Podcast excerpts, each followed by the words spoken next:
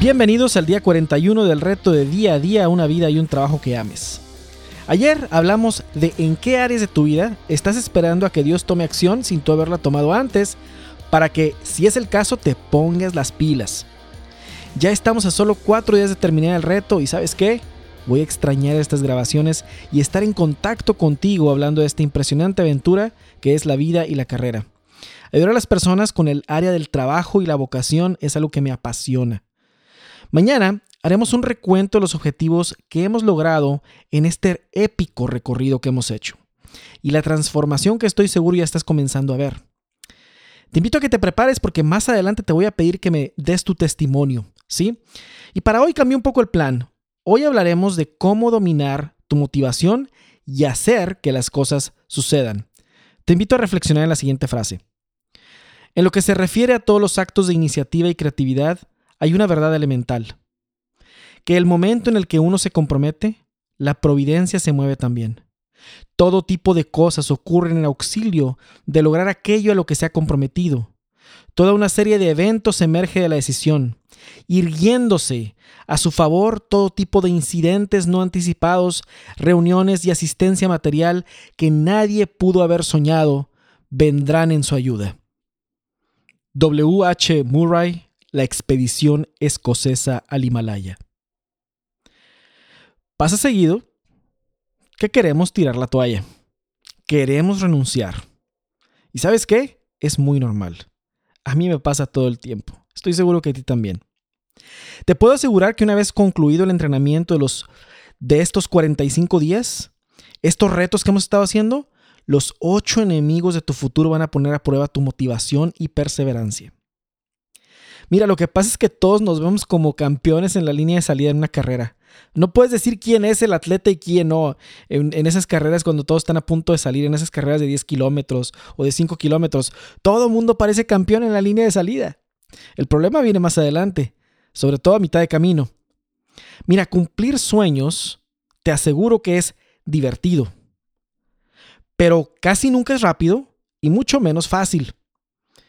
Requiere esfuerzo, requiere estrategia, requiere hacer que las cosas sucedan. Requiere que manejes tu motivación. Y lo que yo te recomiendo, porque seguramente te van a dar ganas de tirar la toalla, es que tengas en un lugar visible, válgame, tu visión en un lugar visible. Y la motivación detrás de cada una de tus metas, esas que te fijaste en retos anteriores. Interioriza la recompensa que hay en cumplirlas.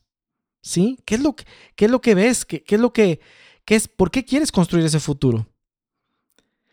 Y te voy a pedir que tengas en cuenta que siempre a mitad de camino, cuando uno está tratando de lograr una meta, alcanzando una meta, se empieza a ver todo difuso. Y el ver esto difuso es muy normal a la mitad de la meta eso se le llama el desorden del medio tiempo o el desorden del medio camino. Sentimos que como que no hemos avanzado, todavía no vemos si estamos llegando y, no vemos de dónde salimos y como que nos empezamos a confundir, pero es muy normal. Y lo único que hay que seguir haciendo es seguir avanzando. ¿Sí? Una vez que te comprometes a algo, Dios se mueve en tu ayuda. ¿Sí? Dios se mueve en tu ayuda. Por eso, siempre tenemos que nosotros poner, dar el primer paso nosotros tenemos que actuar en fe. Nos tenemos que mover hacia adelante sabiendo que Dios va a poner su parte si nosotros ponemos la nuestra. ¿Sí? Entonces, hay que hacer que las cosas sucedan y no tirar la toalla. No renuncies a tus metas, no renuncies a tus sueños, no renuncies a ese futuro que Dios te llama a construir. ¿Sí? Te va a dar la tentación de renunciar. Es una tentación muy grande. No claudiques no te quedes sin hacer realidad aquello que Dios te está inspirando. Quiero decirte que cuando nos valemos de nuestra fuerza de voluntad, no es, no es lo mejor. Número uno, nos tenemos que valer de la gracia de Dios, porque la fuerza nos viene de Dios y San Pablo decía muy acertadamente, todo lo puedo en Cristo que me fortalece. Y esa frase llévala en tu corazón. Nuestra fuerza de voluntad como seres humanos es limitada. Ahora, tenemos que tener cuidado de que no se nos acabe esa fuerza de voluntad y debemos de saber administrarla. Y por ello, tenemos que entender bien que debemos tener a lo mejor un sistema de hábitos o rituales que nos ayuden a mantener una buena cantidad de fuerza de voluntad durante el día para mantenernos fuertes y motivados. ¿Sí?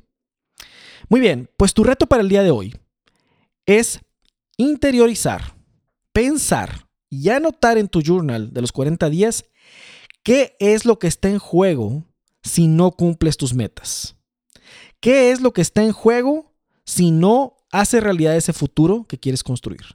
¿Qué es lo que está en juego en cada área de tu vida? En tu trabajo, en tu matrimonio, en tu noviazgo, en las finanzas, en la salud, en todas las áreas que pusiste. ¿Qué es lo que está en juego si no haces realidad esto y si renuncias cuando llegue la tentación, que 100% te aseguro va a llegar? Muy bien, mañana hablaremos de esto fue la primera vuelta y hay más. En sus marcas, listos, fuera.